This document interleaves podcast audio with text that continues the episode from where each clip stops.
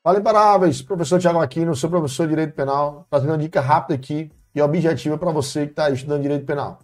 Ó, o funcionário público que se apropria de um dinheiro que recebe mediante erro de outrem, em razão do seu cargo, ele comete o crime de peculato estelionato, lá do artigo 313, tá? Observe, ele já recebe esse dinheiro dessa pessoa que já vem em erro. Aí imagine o cara que está ali na, na recepção de determinado órgão público, aí chega a senhorinha, achando que ele paga o IPTU àquele funcionário público, aí ele vê aquela pessoa já chegando em erro e simplesmente ele se apropria desse dinheiro que recebeu mediante erro. Peculato, mediante erro de outro, chamado inclusive de peculato estelionato.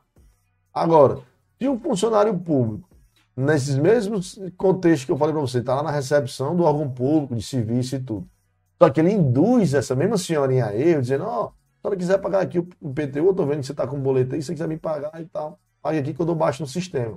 Olha só, ele está induzindo essa pessoa a erro, mediante um artifício ardio ou outro meio fraudulento, para obter uma vantagem econômica.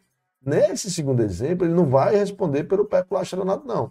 Ele vai responder realmente pelo crime patrimonial de estelionato, lá do artigo 71 do Código Penal, tá? Então não confunda quando o agente público, em razão do carro, já se apropria dessa, dessa pessoa que já vem em erro, da situação dele induzir a pessoa a ir. Induzir o estelionato do crime patrimonial.